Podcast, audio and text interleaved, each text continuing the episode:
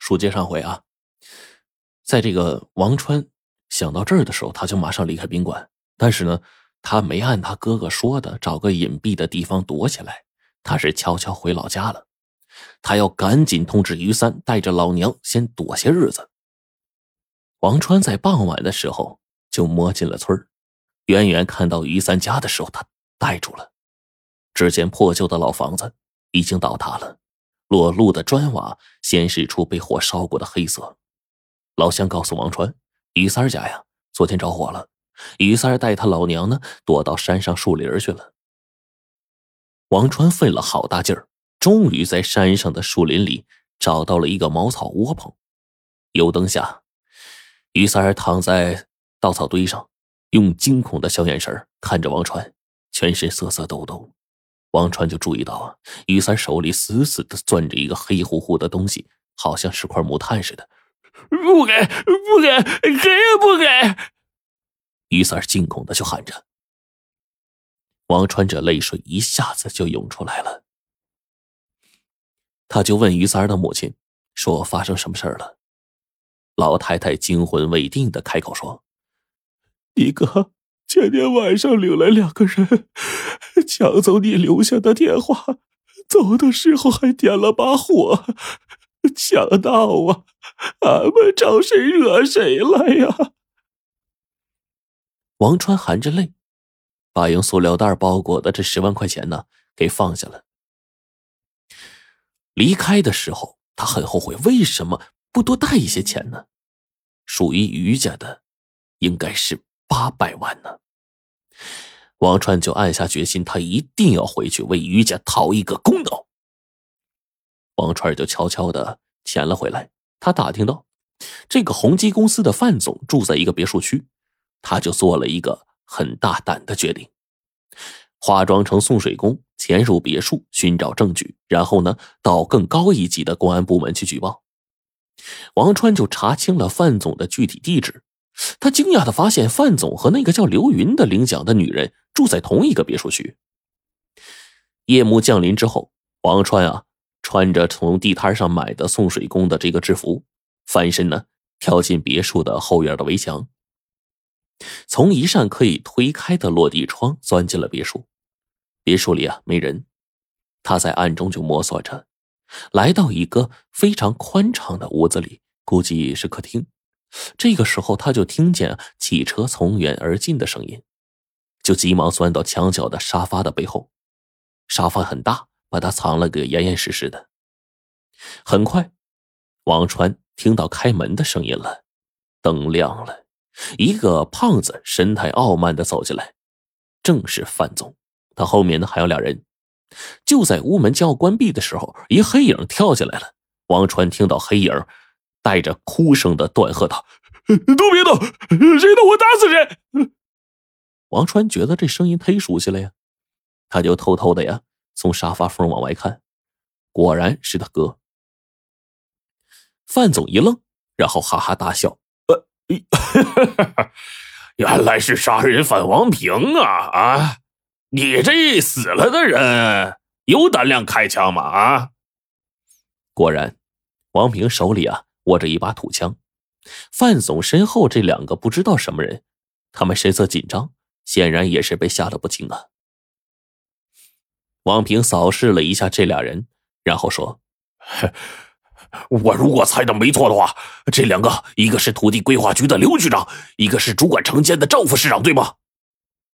范总皱了皱眉说：“兄弟，别这样啊，不就是八百万吗？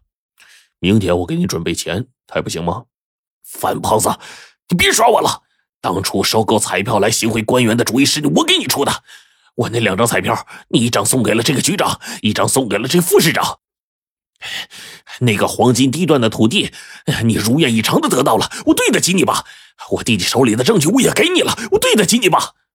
你借刀杀人，杀了玉儿，又想让我这个知情人也彻底消失，你真狡猾呀！一箭三雕啊！顺便把行贿的钱要在我这报销，手段高啊！你三番五次的耍弄我，我活不了，谁也好啊！我和你和你们拼了！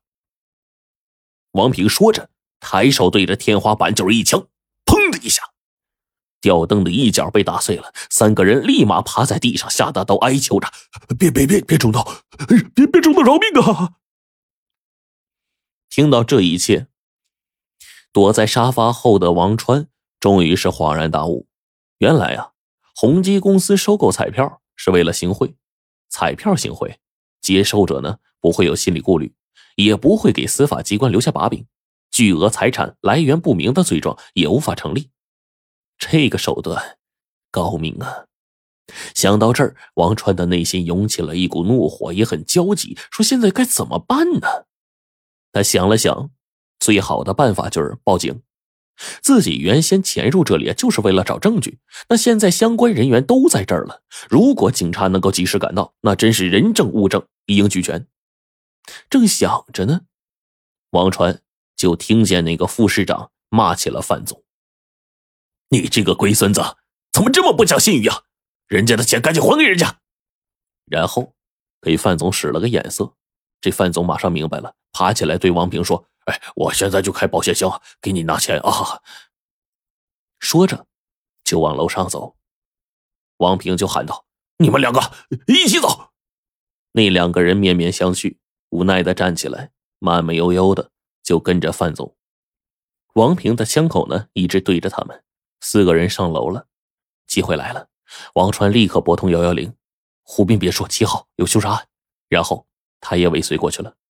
在二楼一扇泄出灯光的门口，王川停住了。他从这个门缝往里看，范总啊，就在保险柜的面前扭着这个旋钮呢。王平呢，死死盯着保险柜。保险柜打开了，范总身里面掏东西。突然，范总站起来，手里也攥了一把枪。王川看到这儿，叫了一声“不好”，踹开屋门跳了下去。范总开枪的刹那间，王川推开了哥哥的身体，只听见“砰砰”两声。恍惚中看到范总也倒在地上，自己昏过去了。等这个王川醒了之后啊，发现自己呢躺在医院里，旁边两个刑警。王川第一句话就是说。警察同志，我我还活着。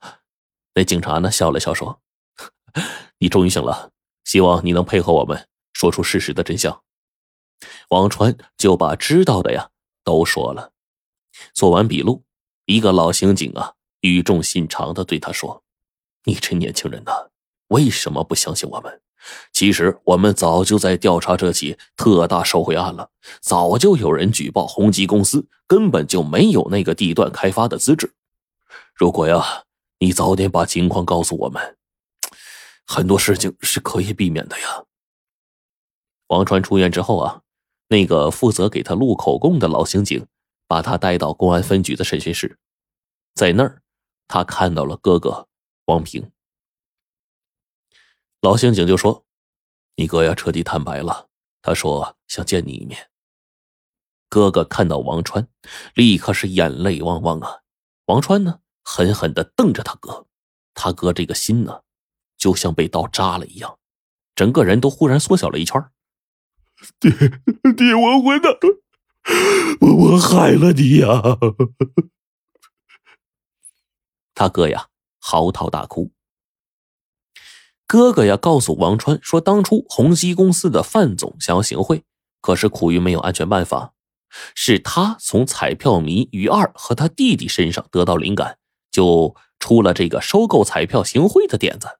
可这个时候呢，只能收购到万元左右的小奖，那这些小钱给那些重要的官员行贿，那没分量啊。这个时候啊，事情有转机了，一二的彩票中了两注特等奖，王平霸占了彩票，但他还是没有逃过范总的阴谋。那天他从弟弟家出去之后，就被宏基公司的人给逮去了。后来呀，公司的眼线就知道说王川回老家了，逼着王平带路，赶去于家要证据，还让毛驴儿一路监视王平。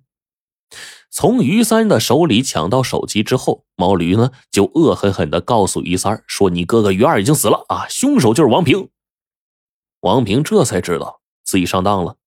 接着，毛驴啊趁着于三不注意。点了余下的房子，丢下王平就跑了。王平是生不如死啊！这范胖子不用杀他，他也没生路啊。这个时候，他才彻底的醒悟啊，买了一把土枪，决定拼死一搏。